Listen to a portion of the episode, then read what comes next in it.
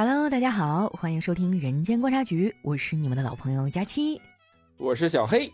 哎，今天是二零二四年的第一期节目哈，呃，今天就聊点我们比较熟悉的哈，我的家乡哈尔滨。啊，不是我俩划水，主要是现在哈尔滨真的太火了。嗯，我完全没有想到啊，就是从淄博哈一路这么火，全中国的文旅局都看着眼红，结果这破天富贵啊就落到我们哈尔滨了呢。哎，我前两天看说今年。就是三亚都没人了，呃，还是有的啊，但是照往年确实差很多。以前我对哈尔滨是一座旅游城市，就是没有什么概念，你懂吧？直到啊，我前一阵儿去搓大澡，搓大澡，我的天，太离谱了！你知道我一进去，那服务员给我一张票，告诉我前面排了一百多号，我去，我当时我都懵了，我说啥？一百多号？啊，但是以前吧，咱们去洗澡的时候也有过排队这种情况啊。他会根据这个人流量啊，还有搓澡大姨的数量来调控一下嘛。我当时琢磨着，要不我就先进去先挤挤嘛，就实在不行就两三个人轮着冲呗。那就，我就跟他说，我说要不你先把我放进去是吧？我看谁那个龙头暂时不用，我就上去冲一下。那服务员说，哎呀，不行，里面连棍儿都没有了。你知道这是什么概念吗？就那个洗浴中心其实还蛮大的，上下好几层啊。那个棍儿啊，咱不说上千也得好几百个了，每一个棍儿都满了。哎，我活了小三十年，我从来没有见过这种盛况。那个棍儿是柜子啊，朋友们 不要理解成木棍儿啊，就是你你别让咱南方朋友再误会了，说咋的去哈尔滨洗澡还得每人拿根棍儿，就是。在那之前，我还没有意识到这个问题的严重性啊！我就心想，这学生们都放假了，过来旅游了。因为我一进那一楼大厅啊，它不有放行李的地方嘛？我去，那半个厅啊，满满登登都是行李箱。后来我甚至看到五个女生哈，坐在行李箱上开始打王者荣耀了。我心想，算了算了，要不今天先不洗了。哎，我都在想，你说有没有一天，就哈尔滨的那个火车站，因为它挑高足够嘛，直接把火车站有一片区弄出来改一澡堂子，然后 行李箱往旁边一放，正好洗完了。欢迎你们来我们的家乡哈，然后必须马上下车，立马就给你安排上。要么就是从火车下来直接拉进去搓村，要么就是搓完村直接送上高铁走。哎呦我去！我就看网上都在调侃啊，说这个都是欢迎南方小土豆过来过春节。你们知道“村”是什么意思吗？就是泥儿，就是你在胳膊上你这么一搓出来的那泥儿就叫村呢。嗯，反正我小的时候，我妈就说：“哎呀，瞅你这埋汰样啊，来，我给你搓搓大脖子上这个村，就是搓搓脖子上这个泥儿啊。”就是其实以前我们说泥儿还是有点太片面了，它其实是你皮肤新陈代谢脱落下来的一些组织啊，当然也有一些灰尘，然后混在一起搓成一条一条的。我小时候就特别喜欢把这个条条搓成球，然后吃下去。你给我滚！张嘴哎，就是南方朋友可能不太能体会得了这种快乐啊，因为我觉得他们好像就是每天都洗，每天都洗，因为地方比较潮湿嘛，他就体会不了这个。这个泥呀，还有皮肤角质在身体积累到一定厚度，然后统一搓下来一条一条，然后搓成球那种快乐。对对对，你一说每天都洗这个事儿啊，就是现在哈。咱们南方的朋友再去和从哈尔滨回来的这些的朋友们，你们去聊一下，你看看他身上是不是能搓出村。我跟你讲，我我在上海这不是有好多南方朋友吗？我就跟他们说，我说咱们东北怎么搓大澡的，然后这一一搓这村有多脏，他他就开始说说你们平时不洗澡。我说怎么可能不洗澡？我说你去你也那么多村。他说怎么可能？我每天都洗澡，我怎么会有村？搓澡大姨会教你做人，我跟你说。这回你去问问啊，去了哈尔滨的这些南方小土豆朋友们，他们回来身上到底有没有被大姨搓下来村，好不好？嗯，然后这段时间哈，我有很多的小伙伴们都是非常苦恼啊，因为呃当地也是在号召嘛，说多给南方小土豆让让地方。嗯，这段时间我真的基本上就没怎么凑热闹哈，虽然我心里也很痒痒，嗯。但是你敢信，我作为一个土生土长的哈这块的人，有很多东西我都压根儿没见过，就真是离了大谱了，你知道吗？经常会有南方的听众跟我说：“啊，佳琪，我想去看那什么什么什么啊，我上哪哪哪怎么怎么着。”我说：“你别问我哈，我这活了小三十年，这些我都没见过。”就是说哈尔滨现在整大活了，开始是吧？对哈，就是原来索菲亚教堂那一块儿哈，不是很多人都会上地标式建筑那儿打个卡嘛。我这么多年哈，哪回去都是给我冻得哆哆嗦嗦的哈。嗯。结果为了让这帮南方的小姑娘们在那儿拍照哈，然后在那儿溜达，嗯，政府甚至盖了一个暖房，就生怕冻坏了他们这群小土豆啊。当时给我恨得咬牙切齿，我到底是不是亲生的啊？尔滨，你让我感觉到陌生。那个朋友们，咱们说小土豆没有任何的恶意哈。我这两天看那个网上有人杠嘛，呃，叫小土豆就是嘲笑南方朋友什么身高矮啊什么的，完全不是哈。我们的节目大家一定放心，我们绝对没有这个意思。我们就是完全一个爱称，因为还管他们叫小金豆呢。不是说什么一般土豆都打工，根本没空去，现在能去玩的都是有钱的，那都是小金豆。对呀。再说了哈，就在我们东北啊，就经常会拿一些吃的东西给人起外号哈，也不是说我们不尊重你哈，而是除了小土豆哈，其他的，难道你想叫大酸菜吗？你叫地锅鸡，你叫杀猪菜也不合适是吧？还没有小土豆可爱呢。对，而且你要知道，如果我们真的不尊重你，这应该叫土豆子。对。就是南方小土豆真的是一个挺可爱的名字哈，然后我看也就网上有少数人在那杠啊，说什么不尊重我们或者怎么怎么样哈，但是大部分人还是体现出一个呃包容的状态的，包括就是还有很多北方人也在自嘲啊，说嗨我们我们这边更难听，我们叫东北大地缸，还叫地 出溜是吧？对对对。对，所以说呢，就是小土豆们，你们放心的玩儿啊，咱们这边绝对是欢迎你。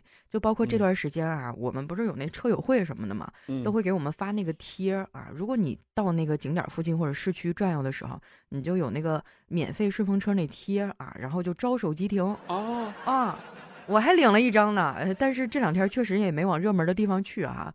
但是我觉得。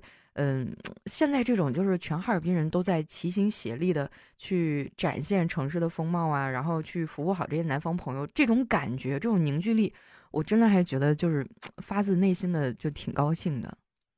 对，就是就有点泪目，甚至 嗯。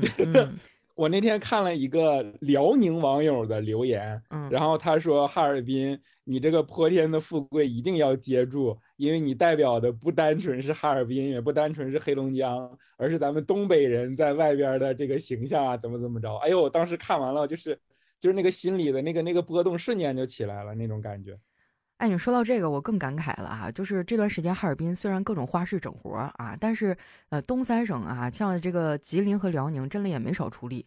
就感觉就是哥仨哈，老大哥这边突然家里来且了，然后另外两个兄弟哭哭的往出掏家底儿啊。就是我看到网上有人说说，如果说哈尔滨有海呀，估计都得把辽宁舰给借来。辽宁舰这事儿咱先不说，我有朋友在沈阳，就沈阳他们那是中街还是太原街哪哪啊？他不有那个凤凰吗？就沈阳本地人都没怎么见过，你知道吗？让哈尔滨借来了。当时我沈阳的朋友都惊呆了，说我这整这这么多年，我都没见过几回。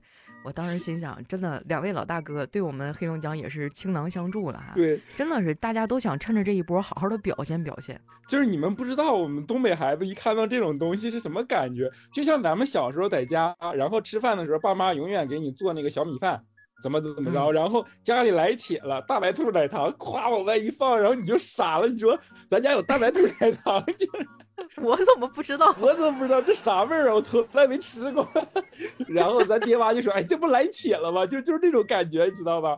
啊，哎，说到来且了，你们知道且是啥意思吗？会不会有南方朋友不知道啊？且就是来客人了哈，且就是客人的意思。现在基本上就整个哈尔滨全民都在欢迎这个些远方的且啊。嗯，我跟你说，现在我们这服务意识已经强到什么程度哈？东北虎他都被拉出来接客了哈。嗯，然后就是老虎说。客人你好，叫我咪咪就行。还有二白菜，我看，我看那个二白那个太逗了。这两天全网呼吁给二白菜洗个澡，大家不知道这谁去敢给他洗呀？问题是，对哈，就是东北虎，它是这个国家保护动物嘛。其实以前在我们这边就是。基本上你想看它，你都得看心情啊，主要看老虎出不出来哈，满地溜达。然后我们去看东北虎的时候，都是人在车里，老虎在外面。嗯，对，跟其他地方就不太一样，别的地方可能就是动物在笼子里面嘛，人在外面看哈。我们这边就是它才是强者，就我们都得顺着它来，哎，那也白费。东北强者现在也得出来接客。他那个中央大街上还有那个企鹅，背一个小书包。我的天，我我这这都怎么了？我的天，真的，我这从小到大想都没想过，这这这个步行街上能让企鹅上来？这算什么呀？就为了迎接南方来客，他们还把鄂伦春族人都给挖出来了。啊，你知道鄂伦春人好像一共就剩二百来个了吧？我看那个萨满跳科目三，给我干崩溃了，真的。萨满是不是你们那头的呀？东北都有，就是他他是巫师嘛，是一种巫师嘛。这个东西我也不了解，不敢卖弄，不能多说。反正这东西你就知道，在东北这是一个特别稀奇的一个东西，平时你是见不着的。对，就是我们东北孩子都没咋见过啊，都给你们掏出来了。嗯，你知道这相当于啥吗？这相当于家里来且只有一条棉裤，我把棉裤给你。我们这帮光腚娃娃心里极度不平衡。对，我们在家光着腚，然后把棉裤给你，就是这种感觉。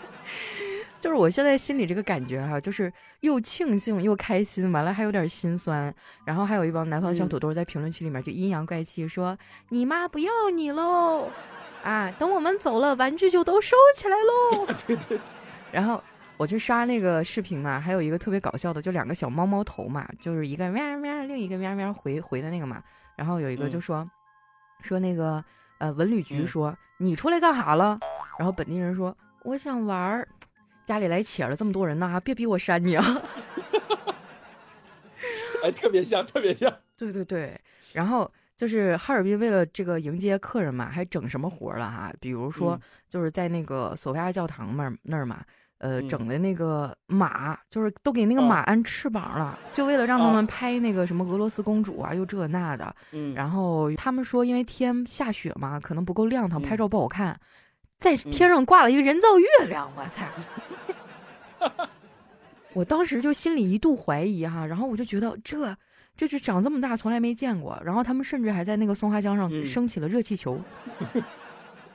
然后。这种情况就是大家来了就不要问本地人了。你现在比如说你去问佳期，佳期也不知道。对，哈尔滨现在对于所有人都是全新的，尤其对于本地人他是全新的。对，本地人真的觉得有点就是震惊，你懂吗？就是有很多我们从小都接触过的东西，现在都变样了。咱比如说冻梨，嗯，哦。我从小到大啃冻梨哈，都是一个一个的黑疙瘩哈，然后放水里化了，然后敲掉外边的冰壳，用嘴那么一搓一吸溜哈，从小到大都这么吃。这些饭馆这么离谱，他把冻梨给切盘了，你敢信？我这天看到了冻梨刺身，啊，冻梨刺身还不算什么，然后我看到还有商家推出了冻梨咖啡啊。我在这生活这么多年了哈，冻梨咱也不是没有啊。以前为什么没有这种新奇的物种？你给我解释一下，怎么的？我们自己家孩子不配呀？这东西你还不能牢骚，这就像小时候家里来且了，然后发现大白兔奶糖还都给且吃了，你敢牢骚？然后还棉裤也都给且穿了，棉裤也给且穿了。你在旁边牢骚一句，上了一个大波溜子，说你别哭，家里有且，你不知道吗？啊，家里人多，别逼我扇你啊。嗯。然后就是还有最重要的就是冰雪大世界嘛啊，这段时间也有很多南方的朋友啊，还有听众来北方了哈。嗯。之前有个小姑娘，我们俩私下聊的也挺好，她就一家三口来了。嗯。来了以后呢，她就直奔雪乡去了。她那时候还问我说：“佳琪啊，那个，嗯，你能不能给我们推荐一下什么酒店啊、宾馆啊，哪个比较靠谱啊？”嗯。当时我就懵了，我说：“你这你不能问我呀。嗯。俺们本地人谁没事出去住酒店呢？我单身多少年，你是不是心里没点逼数？”你问我哪个酒店哈，我怎么知道啊？但是我还是告诉他一些，就是我吃过的一些老字号比较好吃的东西嘛。但是我觉得我知道这些，跟网上那些攻略一比，简直太单薄了。然后就他哈，嗯，刚开始领孩子上雪乡玩了两天，拍的照片发给我，哎我天，我都心动了。我实话实说，长这么大我都没去过雪乡，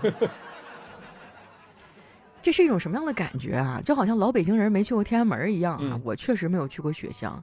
而且这个时候确实感觉应该就是不要出去给大家添乱哈，多让一让这些南方的朋友。卑微的我们本地人只有一个心愿，就是领导等他们走了以后，玩具能不能先别收起来？那个马的翅膀先别摘下来，对不对？对，我也想玩儿。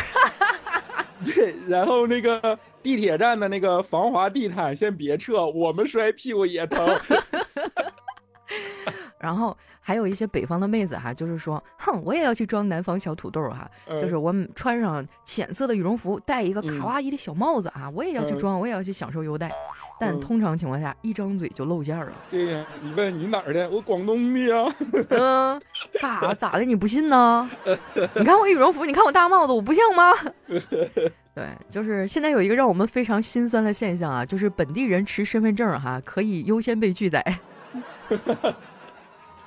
就是你去坐热气球排队人多啊，人一看啊身份证哈尔滨开头的，走走走走上后面去。对，家里人多，别逼我删你啊。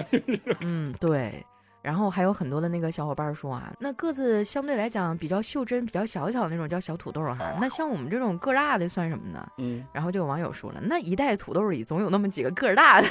对，对对对，就是所以大家要知道，小土豆不是根据身高来什么的，对它它是一种爱称，就是我们觉得这个东西没办法再可爱了，已经就是 包括那个广西去的那批幼儿园的小孩儿。然后说都穿了一身橘色，然后推个大行李箱，不叫小砂糖橘吗？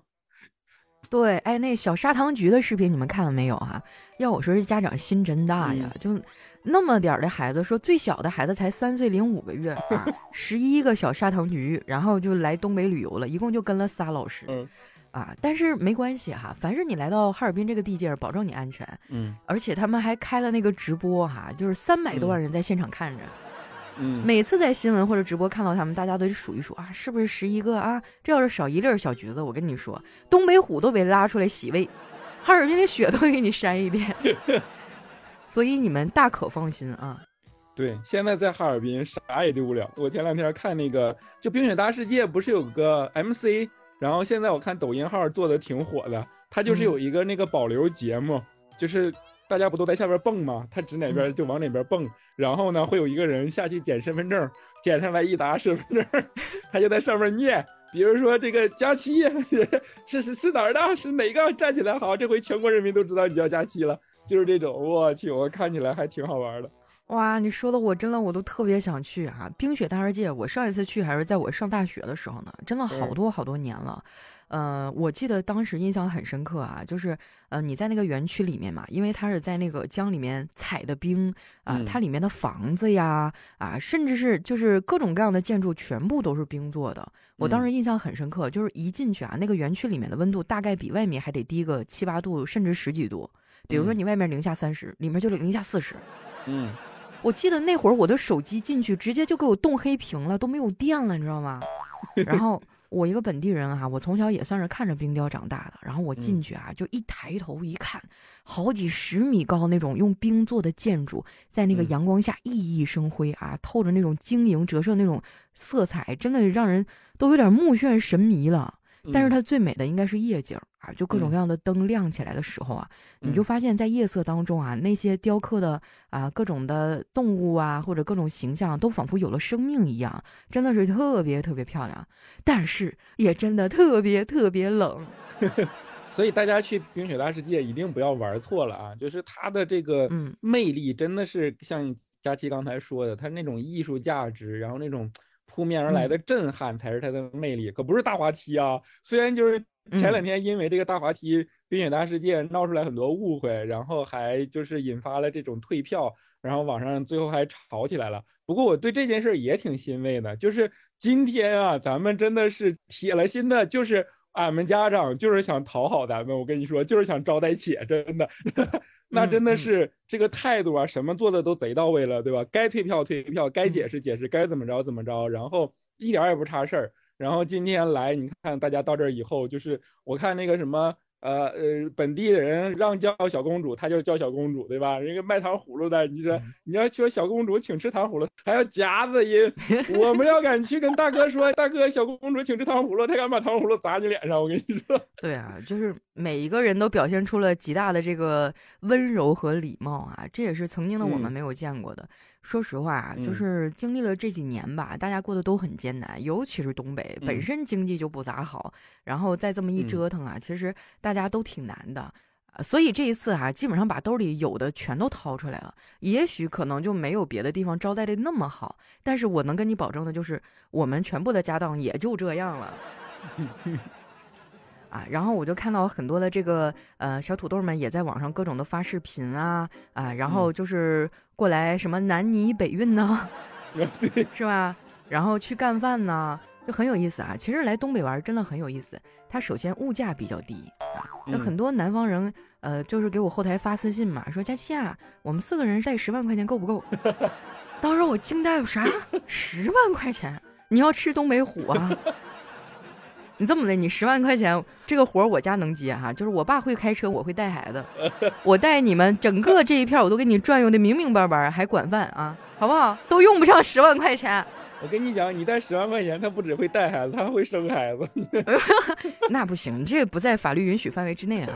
但是确实，我觉得你们对东北的菜码应该有一个基础的认识啊。可能在南方呢，你四个人点个六个菜、八个菜哈，吃的就是也就差不多了啊。但是在北方，可能你四个人点俩菜还得剩点儿。对，搞不好老板娘要是心情好，再给你来个小垫菜儿。对，那可真是吃不了兜着走。在东北，你四个人点四个菜，最大的概率是吃完了之后还剩四个菜。嗯，对对对哈。然后有很多朋友就戏称啊，说这个钱在东北真是太值钱了哈，就是东北的货币有一种自己独特的算法。然后很多人就会拍视频嘛。其实我觉得来东北啊，第一啊要去冰雪大世界啊，冰雪大世界这一次扩建了啊，比以往任何一年都规模要更加的宏大。嗯，而且就是还做了那个冰滑梯，你别说冰滑梯，我看着我都眼馋，你知道吗？就是我以前来冰雪大世界的时候也坐过，但是那冰滑梯好像只有一百五十米吧，然后只有一条。这次整了那么多条，嗯，而且我听说还为了小砂糖橘殿下们连夜造了个那个儿童版的这个冰滑梯。然后有一些身材实在娇小的小土豆也被搞到儿童道上去了，我听说，然后在那在那极力的解释，我不是，我不是。然后大哥说：“这咋没有家长看呢？”咣一脚踹下去。大哥心想：“我的眼睛就是尺。”对。啊，还有呢，就是如果你想深入的体会一下东北的这个文化啊，你另外一个必去的地方就是东北的早市。啊，对。咱们也不特指哪个早市，你就随便，我感觉都差不多。对。东北的早市真的是非常有特色的一种地域文化哈。这个早八上课起不来，早六干饭能排队啊。为什么呢？因为早饭真的是各式各样，热气腾腾，量大又便宜又管饱哈。甚至有一些俄罗斯人，他们专门就跨国来吃早餐，你敢信？满大街的这个异国人，然后满大街的声音都是哈了手，哈了手。嗯，对对对，就是东北早市号称亚洲第一早市，它首先的特点就是令人发指的低物价，全国集市的梦幻交易场啊！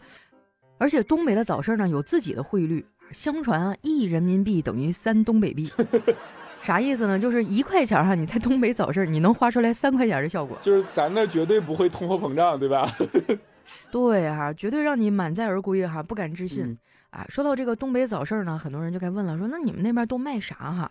首先我觉得在东北这个地方，因为它比较寒冷啊，所以我们这边碳水特别的足啊。前段时间其实，在抖音上就火过一波那个肉蛋堡，你吃过吧？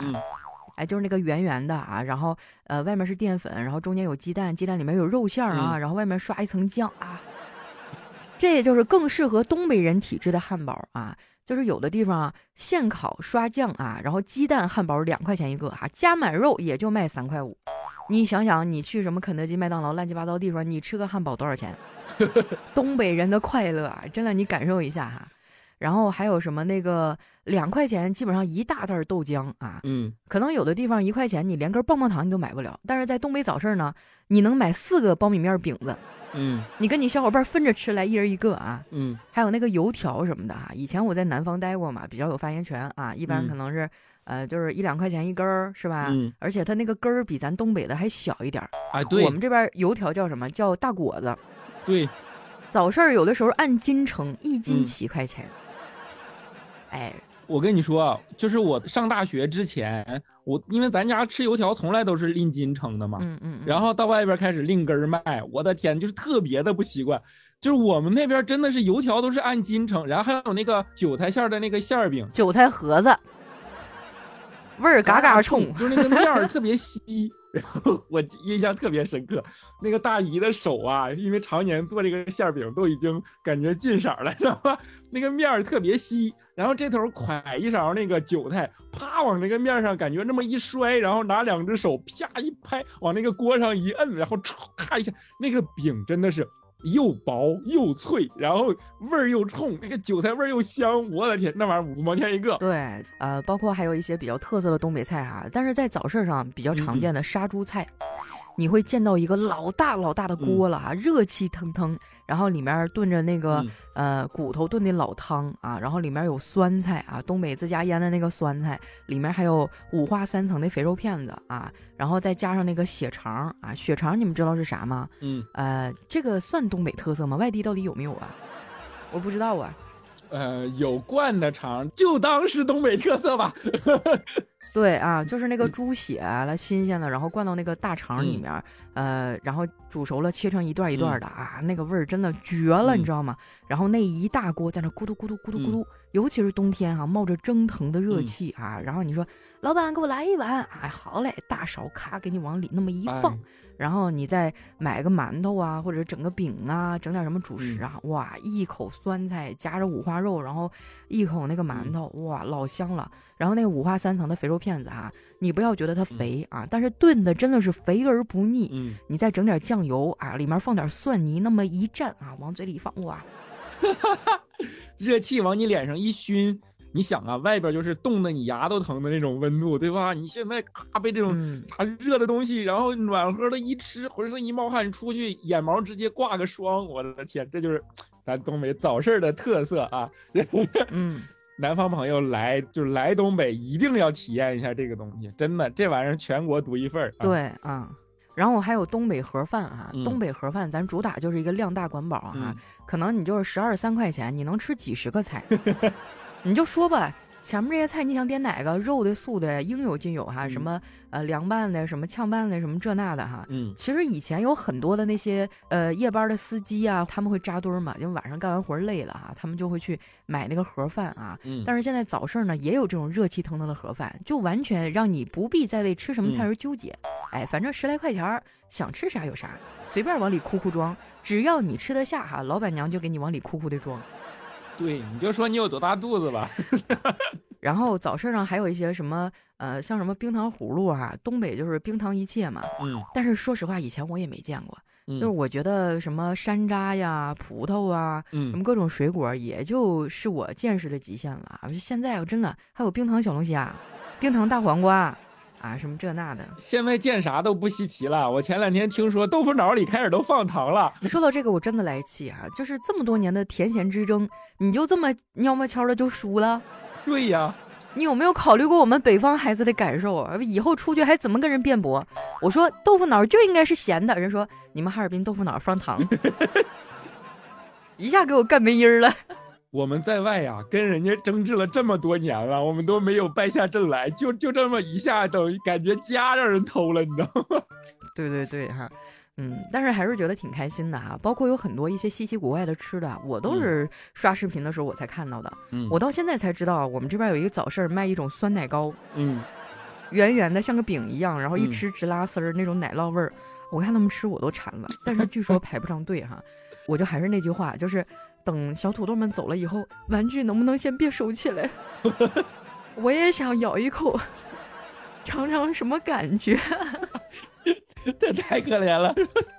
然后就看到很多南方的朋友，其实玩的也很尽兴啊。嗯，他们来了一般还会吃一些东北菜嘛，像铁锅炖必吃，铁锅炖大鹅是吧？还有什么那个呃小鸡儿炖蘑菇啊，猪肉炖粉条子。我们这边都是炖菜为主啊，就是可能很多南方人他。嗯，没太吃过炖菜，就是锅一定要大，然后里面东西哈看似杂乱无章，但其实他们都是互相相辅相成，然后对啊叫一锅出啊，尤其是那种大锅的铁锅炖啊，他们会在周围贴一圈那个饼子。你们见过吗？就是，哎呀，我我咽了口唾沫啊！对对对，哈，就是有的时候是玉米面的哈，那个饼它和的也是稀的溜的，然后啪往那个锅沿上一拍，嗯，然后还甩出一条薄薄的尾巴哈，然后就啪啪啪拍那么一圈，大锅盖一盖哈，然后焖那么一会儿，到时候里面的肉也烂乎了啊，边上这饼也熟了，嗯，你把它轻轻的起出来哈，然后它那个饼啊，前面圆乎的那个比较厚的部分又香又软又甜啊。然后还有那种玉米特有的那种嚼劲儿和清香，嗯，然后后面那个比较薄的甩出来的部分啊，就被那个锅烙的有点酥脆的感觉，哎，就有点像吃那个甜甜的锅巴的感觉。我们叫嘎子。对对对，但这个不算什么，我最爱吃那个边上往里糊的那个花卷儿。嗯，你知道吗？就是炖菜它有一个特色，就是它汤特别好喝。因为那个炖菜的汤不是咕嘟咕嘟咕嘟咕嘟，然后再往上冒吗？然后它那花卷的边边上就会蘸到那个汤里。嗯，哎，你把它夹出来咬一口，我的妈呀！你想象一下，就是那个馒头的花卷蘸着那种浓浓的菜汤，热乎的。嗯，然后你咬那么一口，真的超满足。